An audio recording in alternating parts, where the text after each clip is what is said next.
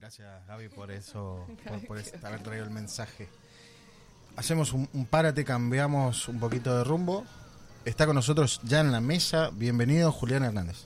Mil gracias por tenerme. Buenas noches.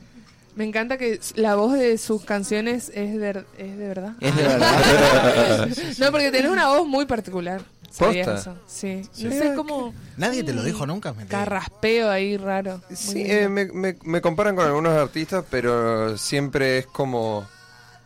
Ah, justo ahí un Ah. gritito mandé. Pero mm, nunca nada que me que yo diga como, ah, re- re- la reveo. Eh, suele ser como que uno habla eh, así en una canción y me dicen, güey, suena igual a vos. Y es como, Claro. así suena cuando estoy enfermo. Pero, Pero o sea, que eso- hablábamos con Fer eso fuera del aire, perdón, eh, que, eh, y lo que a mí más me llamó la atención en toda esta investigation que hicimos fue cómo acentuás palabras de acuerdo a lo que a, a la música, digamos, ¿no? Que por ahí no las decís como no sé, voy a decir carpincho, Claro, la claro. palabra que nunca está, que no está en ninguna de tus canciones, creo.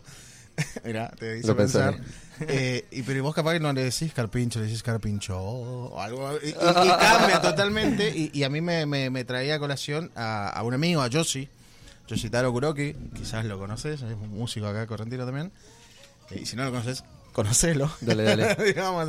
Que él también tiene esa cuestión de, de acuerdo a, a su música, a cómo quiere cantar y lo que está tocando, dice distinto. la- las mismas cosas que decimos todos. Y, y me parece que eso está muy bueno. Claro. A mí me gusta jugar mucho con eso. Me molesta cuando sale eh, no a propósito, pero cuando es, sea para, para ayudar a la letra o sea para eh, solo cambiar rítmicamente la cosa. Eh, no se me ocurre ni un ejemplo mío, pero pienso en el tema, no sé si era de Catriel o de Paco Moroso o de, uno, o de los dos juntos, que es Hola Mina XD, yo hablé tipo 10 minutos con un amigo del cambio que tiene en el medio del tema, que rítmicamente es mínimo, pero te descoloca, que es, eh, están diciendo hola, mina, XD, y de la nada es hola, mina, y lo tiran un Claro. segundo antes, y te, a, a mí mentalmente, eh, Claro. rítmicamente, me, Claro. me descolocó y me hizo caminar distinto cuando estaba escuchándolo. Y, y ese re loco porque rompe el cerebro, pero tu cuerpo en realidad no se dio cuenta. Tu cerebro sí se dio cuenta y te está avisando, che, acá pasó algo. es no es sé qué". también como un moldear la palabra, como darle una forma, digamos. Claro, para sí. Más como la construcción de la canción y del Claro, tema. y- por- porque tenés mucho esto de, de, de cantar hablando o hablar cantando. Claro. O sea, como que la palabra tiene mucha fuerza en tus canciones y en tu producción, ¿o no? ¿O, Claro, qué, o, qué, o qué fuerza tiene la palabra? Yo escribo con mucho amor al lenguaje, entonces quiero tipo maltratarlo. Ajá. Tipo como que quiero... Eh, suena re turbio, pero como que me eh, crecí en una casa en la que mi vieja tenía un... un- mi vieja no, no se dedica a nada con la literatura, eh, pero tenía un libro eh, que se llamaba Hablar y Escribir Bien. Y se lo leía, era, tipo un- era como un tamaño de manual de colegio, como si fuera de Capeluz, y se lo abría en, en, en bondis y eh, eso lo leía por diversión, y eso es como Ella. un poco lo que aprendí. Ella.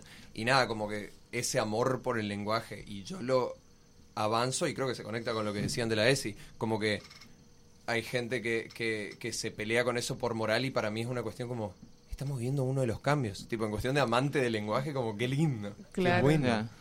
Que, claro, te- técnicamente estamos viviendo historia. Estamos viviendo cosas que, que después van a ser una naturalidad. Claro, claro. Este, Pensamos varias cosas para preguntarte, para hablar acá, dialogar, pero por ahí quería empezar con algo que vimos en, un- en una entrevista que decía que era un pibito que hacía canciones tristes.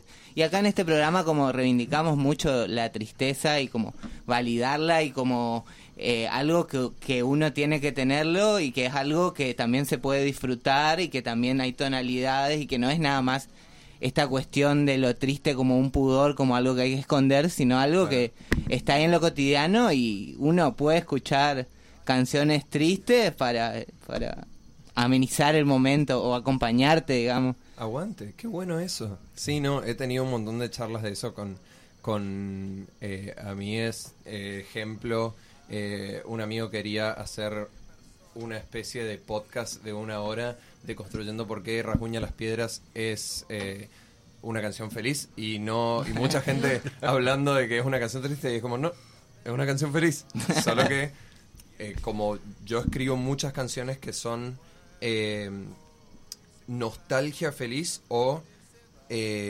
tristeza esperanzadora, digamos. Como que la- la- el contraste es lo que a mí me gusta, tipo. O fel- felicidad melancólica, Claro. o que me es más interesante que felicidad, tipo. a- a- al pesar de, qué sé yo, mis tías, no canto celebra la vida o, o vivir mi vida o color esperanza, pero. eh, pero hago temas sobre estar feliz a pesar de lo malo, o temas sobre estar triste a pesar de lo bueno, o un montón de cosas así, pero contradicciones. Que- que- bueno, eh, pensaba en lo que decía Fer, esta cuestión de- del blue, ¿no? En inglés. Claro. Que blue es como eh, triste, pero pero al mismo tiempo es un colorazo. Ah. Claro. ese, ese, ese chiste fácil. Pero con todo eso que sí, y también lo mezclo, lo, me lleva nuevamente a otro artista correntino, a Will. Por Ah. Will tiene esa onda en dibujos, Will sí, sí, sí. que es como que dibuja cosas tipo, che, la pasé bien con vos, pero qué lástima que tenemos que terminar, pero que- contento. Como que va y vuelve todo el tiempo, así, ¿no? Tú, tú, tú, tú. Me parece que está bueno y, y acá hacemos, tratamos de hacer mucho eso, conectar gentes, ¿no? Así que, así que Will, otro artista que es relacionado ahí. Hemos, lo conocí a Will eh, una noche en la que los dos nos eh, ya estábamos borrachos y eh, de la nada estábamos gritando Shakira y fue muy divertido. eh, y pasó que nos dimos cuenta que en un grupo de, eh, qué sé yo, 10 personas, 8 personas, casi todas pibas, eh, éramos los más milipili de toda la, de to- nosotros dos por, por nuestros gustos e intereses. Sí, pues, sí, sí, sí, un personaje, otro gran personaje. ¿Lo trajimos alguna vez o no? No, Ya no me acuerdo. Sí. ¿No? ¿No lo trajimos? No, bueno, no. A, Pi- a Will. Eh, y después que ya el otro día estuvimos acá con Mencho, que es un artista, que le preguntábamos el tema de sus letras. Y él por ahí nos tiraba esta cuestión de que las letras él las pensaba como, como elementos o no necesariamente tanto como una historia, sino como algo más como lo sonoro, como eh, emociones o como generar situaciones o cuestiones así. Por ahí en tus letras eh, se pueden ver como que sí hay una intención de contar o de narrar algo, por ahí capaz no va tanto solamente con la historia, sino por lo emocional o la emoción que te transmite, por ahí eh, siendo mucho como cuando un amigo te cuenta una historia que te llega más lo que él está sintiendo del momento que el momento en sí que te cuenta. Y a partir de eso hay, en, creo, en un par de temas que abordás como la cuestión que yo, lo, o por lo menos en mi relación con el tema de la herencia, o de la familia, o los problemas como el pasado, digamos, y como este tema de, de que es posible viajar al pasado, no solamente el pasado individual, sino al pasado colectivo, al pasado de la familia, no Ajá. sé. ¿Vos qué pensás? Re. Puede ser por ahí. Eh, re, totalmente. Me gusta que las preguntas vienen siendo como, esto es re loco. Uy, sí, es re loco. Eh, me parece que eh, me, me juega mucho porque es algo que nunca se charló. Todo lo que nunca se charla a mí me parece lo más interesante para escribir. Eh, eh, cuando el momento más interesante con, en una juntada, por ejemplo, es cuando eh, ponele que pasa a alguien random, alguien eh, que, que es ajeno al grupo o alguien que no está, pero no por hablar mal de esa persona, sino decimos como, esa interacción fue re rara, ¿no? Como que eso, Energéticamente. cuando charlamos del pH de la habitación, claro. a mí eso es lo mejor, lo que más me gusta. Y es como, ah, ustedes también. Sintieron ah, qué eso, bueno. ah. Eh, eso es lo que más me gusta. Y la herencia y todo, eh, todo ese tipo de bagaje que traemos, nunca lo había visto hablar extensivamente. Y eh, con el último disco que fue Colibrí, que básicamente me pasó con familiar estaba en coma y de la nada me puse a ver muchos documentales para entender la época de la que me hablaba y eh, ver todo eso me hizo escribir mucho Claro. Está el tema eh, Sin Miedo Costanera, Así digamos es. que ese tema a mí la verdad me, me, me cabió porque como que te transmite una, primero como una historia que pasa a distintos momentos y después es como una historia que parece que te la cuentan y parece que te está contando tu papá, tu abuelo, alguien te está contando esa historia. Eh, y como que en esa historia es, digamos, por qué vuelve esa historia, por qué de golpe se cuenta esa historia cuando parece una historia que estaba como re escondida o re tipo olvidada. hay también algo como de las historias, que hay como historias que buscan ser contadas. Uh, repetime esa última parte, porque me pareció re interesante, pero no sé si la entendí del todo.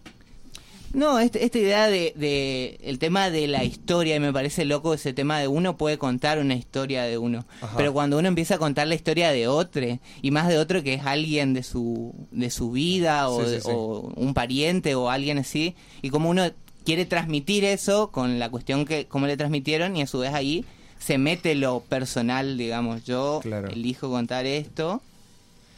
Es eh, rarísimo. Y era algo que yo dije desde que escribí las primeras palabras. Yo dije, ah, yo me voy a quedar corto. Entonces, parte del. eh, siento que algo que eh, la gente se queja a veces de las letras. Siento que no es una cuestión de, ah, esta letra es básica o esta letra no es tan profunda. Creo que lo que le suele joder a la gente es el contenido está tan inundado en metacomentario, como que pasa mucho con la comedia, creo que uno tira, esta es una posición y, a- y en el segundo verso la defiendo. Y lo que pasa mucho en la comedia, si alguien vio el, el especial del- de Netflix Inside de Bob Burnham, ¿alguien lo tiene? Bueno, es un especial de comedia que salió en pandemia sobre estar adentro, sobre estar encerrado. Y mucho lo que pasa es el puente, la parte C, la última parte del tema, él hace un metacomentario defendiendo todo lo que dijo antes. Y eso a mí me, me- me dejó muy loco. Eh, esto fue después de que escribí este disco, pero ya la idea me gustaba. Y nada, el poder eh, metacomentar, el poder hablar de, de por qué lo habla uno en los temas a mí me vuelve loco. eh, en ese tema, por ejemplo, hay algo que te, te choquea un poco, que como que vos empezás a escuchar el tema y es un tema eh, bastante atemporal o bastante como una historia de amor, digamos, y de repente se mete el golpe del 76, aparece en lo del 76 y aparece como de repente eh, hay un montón de contexto en eso que son como puntitos, digamos, como eh, una luz que ilumina un pedacito de toda la narración y te van tirando cosas que te permiten imaginarse, digamos, de la historia o lo que está pasando ahí y que te conecta capaz de una forma más profunda o por lo menos distinta a si vos simplemente supieras la historia o la leyeras o te la contaran así capaz te parece aburrido, te parece como tosco. Claro, es como una intertextual- intertextualidad argentina. La idea de. Me pasó de hablar del tema con eh, una, un programa de tele paraguayo. Y me preguntaron como, ¿qué pasó en el 76? Y yo estaba como, "Uh, uh, eh, ¿Cómo explico esto? Sí, sí, sí. Esto es medio incómodo. Em, pero, pero un poco tenían la idea y un poco también pasar, tuvieron su versión de eso y fue muy, muy, es muy interesante ponerlo. Hoy justo me mandaron una, eh, una captura. Estaba teniendo, vieron esos momentos en los que uno está tipo, "Capar- ¿para qué sirve lo que hago? Como que tienen Ah. momentitos así. Sí. Y una chica me mandó una captura de un WhatsApp que el padre le mandaba diciendo, no puedo creer que los chicos estén hablando de esto, qué bueno, como el padre escribiendo algo re largo para ella, eh, re conmovido de que se esté hablando de esto. Y nada, me, me- me gustó mucho eso. Está bueno eso. Eh, vu- vuelvo con las cuestiones meta, digamos, anda. Eh, eh, esa canción incluso tiene eso que vos decís, la cuestión de volver hacia atrás en una segunda parte, en una tercera parte, de hecho, cuando la- lees el poema. Claro. No, que ahí es como, mira, el poema este tiene que ver con todo lo que dije, pero no tiene nada que ver al mismo tiempo, ¿no? Esa onda, Claro. ta, ta, ta. Pero vos, en tu, sobre todo ahora que estás sacando estos discos en vivos y filmados, Ajá. haces eso en video. Porque, por ejemplo, de tu último disco que estás en el, en el muelle, Sí. Eh, en una hora filmaste todo un disco. Así es. Eh, ¿me entendés? Y es como que te vas moviendo en un solo lugar. Es como, mira qué loco cómo puedo hacer todo esto interconectado, pero al mismo tiempo son temas distintos y temas separados y que hablan de distintas cosas. Me parece que por ahí también está esa cuestión desde el audiovisual, claro. que no todo el mundo está haciendo- eso y, y mucho menos correntinos, ¿no? O sea, si bien hay una movida muy grande acá, bueno, el Corrientes Play que también estuviste, etcétera, eh, me parece que eso está bueno, algo tuyo que, que, que está bueno valorarlo y, y contarnos de paso cómo, cómo es esta cuestión audiovisual. ¿Se te ocurre a vos? ¿Tenés un equipo? ¿Cómo es? Eh, en cuestiones de equipo, trabajo con gente y también es mucho. eh, soy el tren y el pasajero y, la, y el que hace las vías. Como que un poco, y eso da- Productor, gestor, cantante. Claro. Eh, Quentin y directed por Tarantino, así como eh, me pasa mucho de tener las ideas y tener que eh, ir contactando una suerte de nuevos colaboradores y amigos que, que ya quedaron durante el camino, eh, con los que voy colaborando más y menos.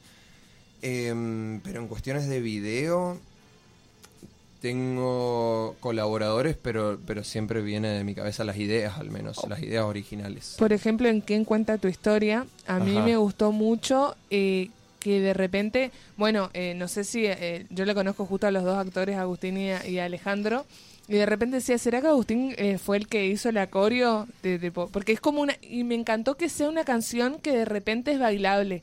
Y que está metida en la danza. Y que había un diálogo hermoso con la danza, digamos, con la sonoridad de tu voz, el piano y la danza. Eh, no sé si eso, tipo, salió así de la nada o, o, ya lo pensabas como, ah, esto es bailable, no sé, cuando, cuando te van saliendo las ideas del, de, de, de lo audiovisual del tema, digamos. Qué hermoso, primero. Mil gracias. Em, a ver, la coreo es de Agus. Él, él armó la coreografía. La idea original fue mía y la fui charlando con distintos colaboradores, pero na- con nadie cerraba el proyecto y terminó siendo con Ari Aguiar, que es un genio, em, y estamos haciendo más cosas juntos, em, que, que fue Ariel. Por- Ariel. ¿Así es? Sí, sí, sí. eh, que fue poniendo mis pies en la tierra diciendo esto es posible y esto no. Y esto es posible ya y esto es posible en dos meses y esto es posible con esta gente y no. Y ni bien encontramos a alguien como Agus que es más eh, bailarín que actor y ni bien encontramos a alguien como Ale que es más actor que bailarín, ahí, se ahí la química que hubo ahí fue fantástica. Y ni bien eh, cuando estaban haciendo los ensayos, la primera vez que por accidente se cayó la silla para atrás, cuando uno de ellos se levanta, yo me levanté a aplaudir porque estaba como todos piel de gallina en la primera o el primer abrazo que hicieron, eh, que era como ponerle que 30% coreografiado en ese momento, en el momento de mostrarnos Claro. la idea. Eh, el resto habrá sido 97% en el momento de rodaje. Pero en, en la, en la primera muestra, en el primer ensayo, ellos habían practicado algo en sus casas y verlo cuando se abrazan por primera vez, todos no- estábamos destruidos. Sí, fue- es muy hermoso y te dan ganas de bailar. O sea, eh, a mí me encanta mucho el contemporáneo y ese tema es como, ay, bueno, listo, vamos a soltarnos a, a- a bailar. Y también yo pude ver algo y quería preguntarte, eh, ¿qué es el piano para vos? Ah. Re conceptual. Porque el piano es como una cosa ahí muy muy importante, digamos. Y tu voz, es como que tu- el piano y tu voz todo el tiempo, ¿no? Claro. Es un disco que salió de piano y voz, o sea, eh, creo que solo un tema es solo piano y voz, o dos, eh, pero yo no toqué nada de ese piano. Yo básicamente grabé eh, todos los demos con un piano así virtual, se lo mandé a mi productor Gucho y él contrató a la banda y yo no, es mi primer disco que no toqué ningún instrumento. Ah. Eh, yo siempre tocaba, por no decirte todos, casi todos los instrumentos, y el productor eh, con el que estaba laburando, sea Gucho, sea Martín Eduardo o, algún otro productor, eh, hacían el resto de los instrumentos.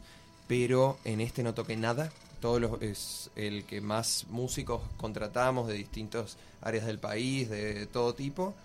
Y el piano a mí me significa mucho. Hay un disco de Fito que se llama Rodolfo, que a mí es la razón por la que empecé a escribir.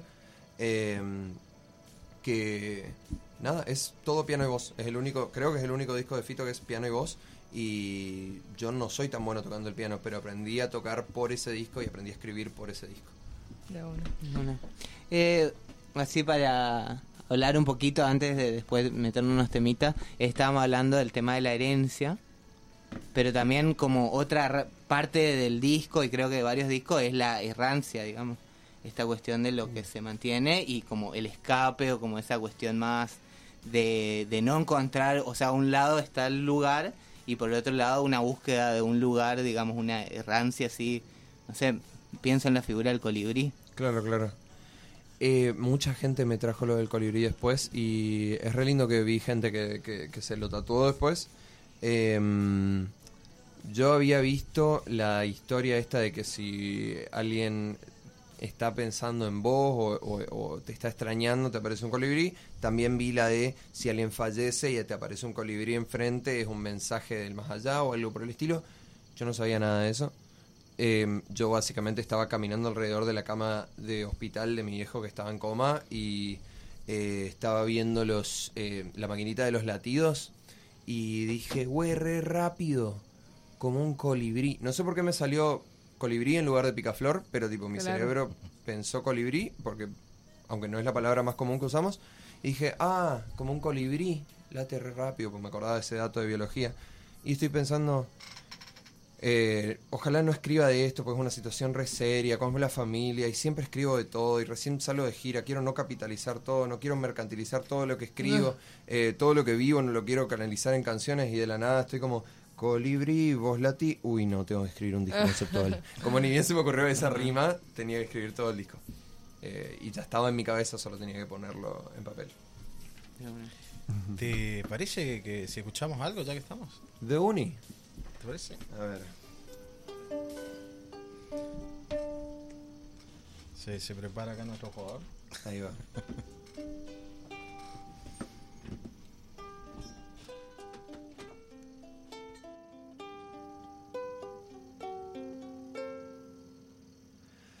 Otra vez nos quedamos callados, sonriendo tarados al ver, lloviendo como temor de los labios vos riendo porque vuelvo a caer. Y en este segundo que no digo nada, me doy cuenta que por vos quiero intentar. Y si calmo tus demonios y te juro vos calmas los míos, no me digas que nos falta lo más. Y vos me das refugio. Tu voz besa mi frente. Mientras mi voz llena tus tardes. Vos dame la mano y olvídate. Uh, uh, uh, uh. Olvídate.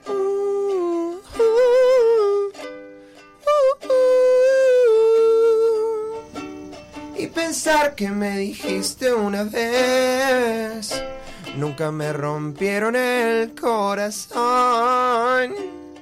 Yo riéndome, no me di cuenta que querías gritar hasta ahora. Y si te quedas ahí con los ojos bien abiertos y fingimos que el tiempo no va a pasar. Si te guardo en un frasquito junto con este momento, porque la canción de fondo y lo adictivo que es tu aliento y como te mordes los labios, no lo quiero dejar. Y voy odiando la distancia, si escuchando diletancia digo que no va a pasar y vos me refugio. Tu voz besa mi frente. Mientras mi voz llena tus tardes. Dame la mano y olvídate. Uh, uh,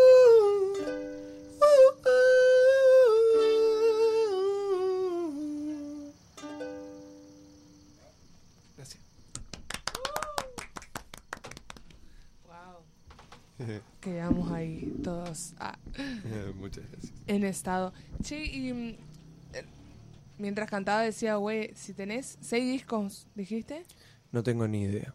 O sea, ¿cuántos temas tenés? No sabes. Ay, ¿Cuántos no, temas menos. escribiste en tu vida? Ah, escribí, sé que mm, eh, más de mil, pero ni idea. más de Ni mil. idea. ¿Y los tenés grabados? No, eh, los ponle que la mitad habré intentado grabarlos, pero muchos son como, ponle que todo lo que habré escrito desde 2016 hasta ahora está en algún video, Mm. Eh, porque yo Ah, cuando grabo pongo, ¿Te haces algún videito? eh, eh, grabo un video, me pongo a escribir y capaz que dicen media hora, 40 minutos el video y digo, bueno, algún día lo veré. Y Claro. muchas veces lo veo y muchas veces no. Pero eso está re bueno para después ver cómo lo escribí o intentar entender qué quería decir o cómo estaba o dónde estaba. Está buenísimo. Y en eso hay mucha improvisación, o sea, solés hacer tipo temas así improvisados que fueron una vez nomás tocados, inventados en el mismo momento, o nunca probaste la, la impro. No, nunca, eh, nunca probé mucho, nunca, nunca hice free ni nada por el estilo. Me, me fascina la gente que lo hace, pero ponele que si tengo tres líneas buenas, improviso una y capaz que es la final, o capaz es muy parecida a la final. Pero nunca me nunca vomito un verso entero bueno porque soy muy minucioso con Ah, sos de escribir y rayar y volver y...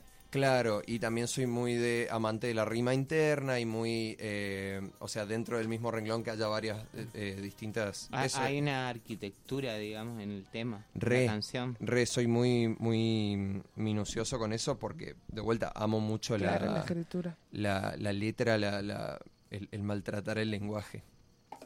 Está bueno. Se nota. Ah, se nota. se nota en, la- en las letras. Yo voy a preguntarte, de paso para nuestros oyentes, que son millones a través de la internet, ¿dónde te encontramos en las redes? ¿Dónde Es- podemos escucharte?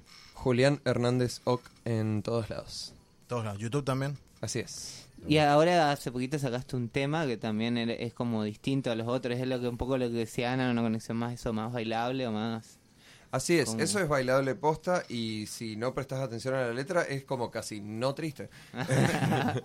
Pero eso, el estar despechado, después de hacer todo un disco súper solemne, cua- cuarteto de cuerdas sobre, eh, tipo, mi viejo está en coma, cuál es nuestro lugar en el mundo, qué somos cuando nos vamos, después quería hacer un, un tema bailable sobre estar despechado. Eh, así que eso. Eh, estamos, estamos listos para otra cancioncita. Eh, es importante decir que estamos en Hay una guerra. Esto es Mega 98.1. Está con nosotros Julián Hernández.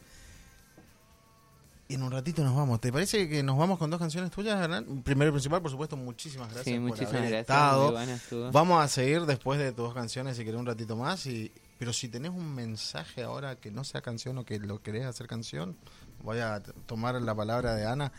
Si querés improvisarte algo, jugá con nosotros, improvisate algo. ¿Alguien aquí hace freestyle o, o ha borracho intentado? No, pero, pero ¿Te tenés cuenta, dos. eh? No, pero hago impro. Yo hacía improvisación teatral. Bueno, en un ratito te- te- te- voy a llamar. A ver.